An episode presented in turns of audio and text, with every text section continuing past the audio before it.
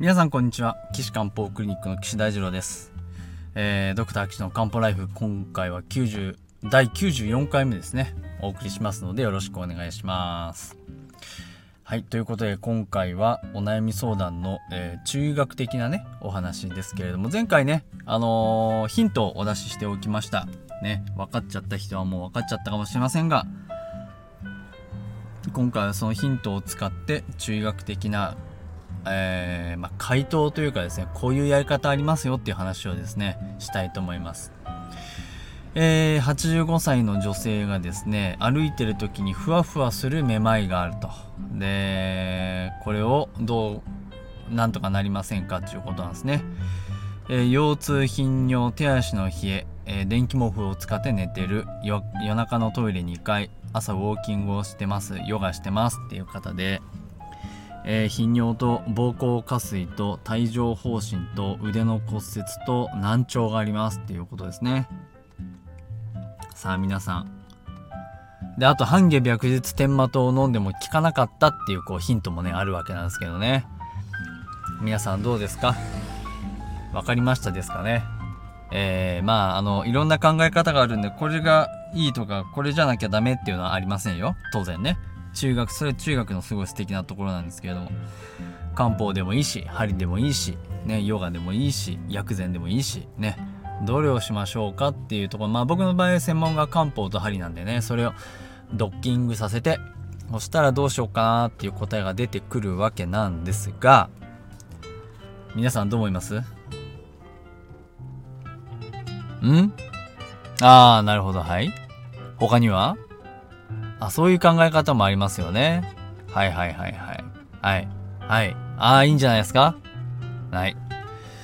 で、これね、あの、話していきますと、まあ、あの、おしっこが近いですっていうのと、あとはその耳が遠いですっていうのね、あとあのー手足の冷えとかっていうのも考えるとですね、この人は腎虚って言ってね、あの加齢による症状がありますよねで腎虚とあの脳みそが何か関係ありますかっていう話なんですけどあの実は脳とか脊髄っていうのは腎から生じてるっていう風に考えてるわけですよ。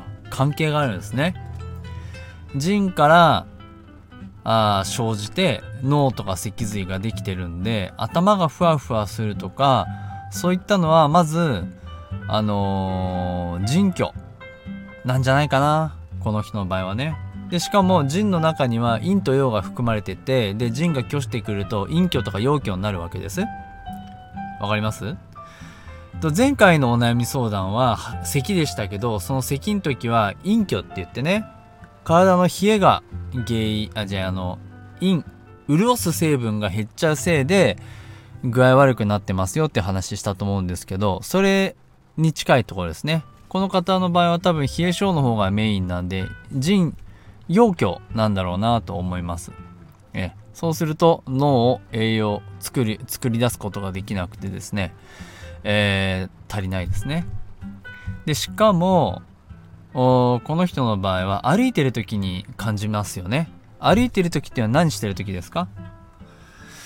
いや歩いてる時なんですけど そうですね。歩いてる時なんですけどこれ運動してる時ですよね。運動してる時っていうのはつまり何をしてる時かっていうと体が気を消耗している時です。わかりますか？気っていうのはエネルギーですよね。手足を動かしたり精神活動をしたり食べ物消化吸収したり意識を出したりね。そういう働きをするのは気の働きですよ。だその気を使ってる時にふわふわしちゃうっていうのは多分これ気が足りないサインですよね。わかります？気が足りないせいでふわふわしちゃって体を押さえつけられない、まあ、もしくはその思ったように体を使うことができないんだと、まあ、これは多分そう変な話じゃなくてねああなるほどねって納得いく感じでわかるんじゃないかなと思います。でしかもこの気っていうのは体を防御したりえっと体の中のものを一定の位置に固定しておいたりする力が必要ああります？それはエネルギーもこの気の働きのおかげです。で、この方膀胱下垂っていうのがありますね。膀胱下垂っていうのは膀胱がもともとあるべき位置に入れないで下に下がっちゃう。ね。これはもう木が一生懸命支えたのが木が足りなくなっちゃいましたよっていうのが現れですよ。ね。他にもね、この帯状疱疹もそうですね。今まで普通に生活していたのに、外から蛇が来て、まあ多分体表だから蛇だと思いますよ。内側からの可能性もありますけどね。木が拒してしまったせいでそれを防げなかった。ね。気虚の表情、症状があると。まあそういうところがですね、この方のふわふわ感になってくるので、あのー、まず、作戦としてはもうお分かりですよね。木を補う。はい。陣容を補う。はい、OK。まあそこなんですよ。ね。で、じゃあ半径白日天馬塔っていうのを見てみると、これね、木が上がって上がっちゃったのを良くしてくれる感じなんですけどじゃあなんでガーって上がっちゃったかっていうと非虚によって質が溜まって湿り気が木の流れを、えー、お邪魔してでお邪魔された木が熱を持って上上がっちゃう風になる内風っていう現象を良くしてくれるのが半減白日天馬灯なんですよ。ね。だこの人ね多分気虚はね良くなると思うんです。火が補われて。うん。だから、前回の3年ぐらい飲んでたら良くなるでしょうって言いましたけど、多分それはそうです。ただもっとね、早くやる方法はいくらでもあるので、気を補う薬って言ったら何ですか？皆さん。あれでしょ？あれね。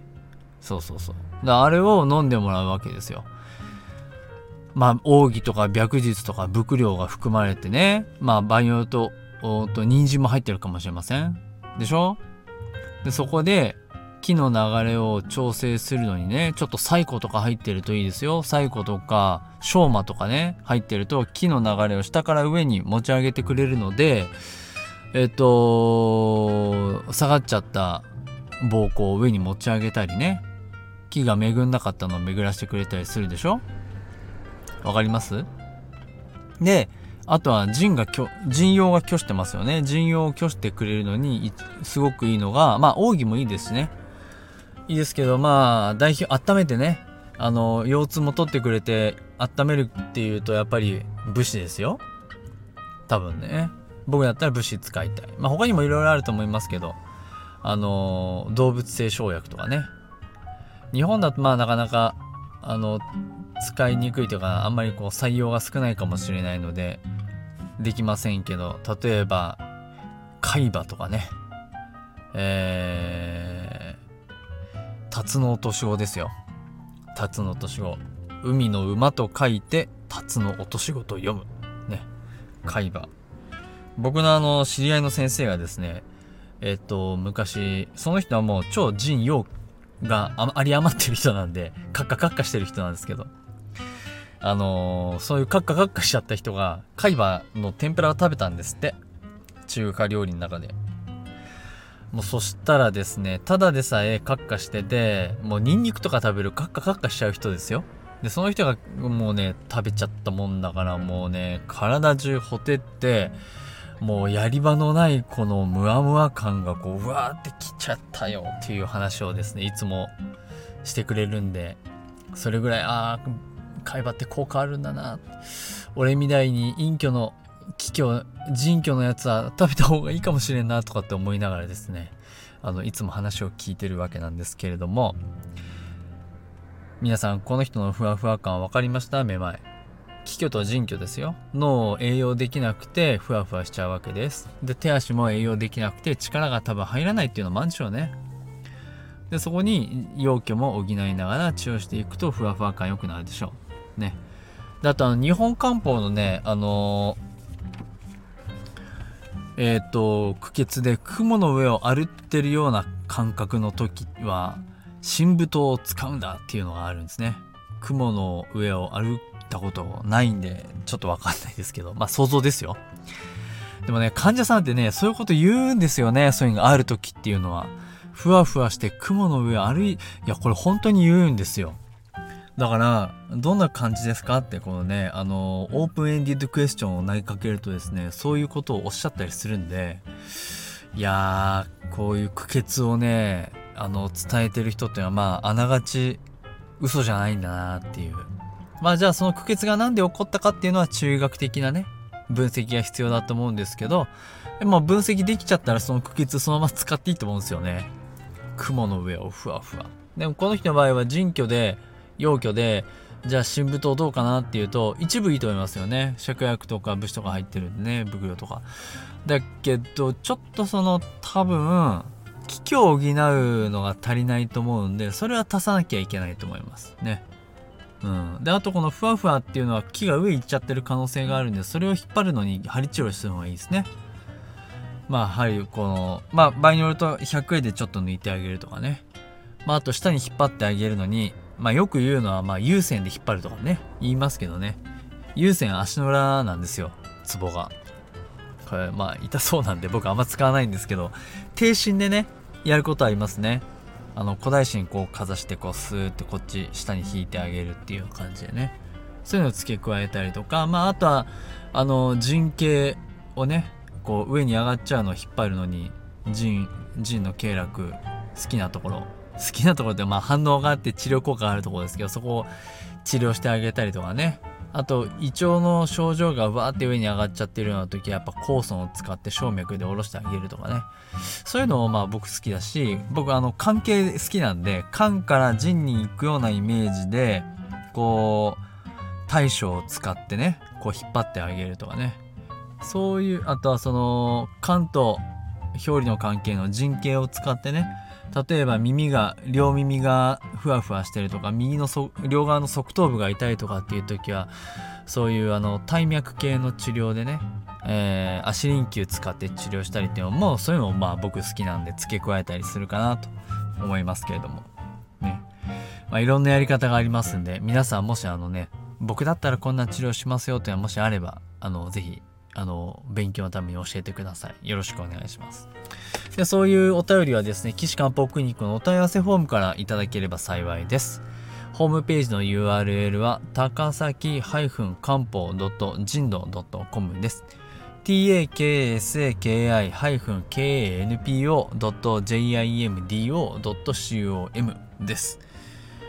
えー、他にもね、あのー、私月1回、えー、勉強会してますんで、え毎月第1金曜日、えー、夕方13時30あお昼の13時30分から群馬県は高崎市の村中町にあります、えー、NPO 法人じゃんけんぽんさんのね寄り合い所でやってますのでだいたい2時間ぐらいですけどねあの来ていただければお給の体験とかね個別相談とか時間があれば対応しますので是非遊びに来てください。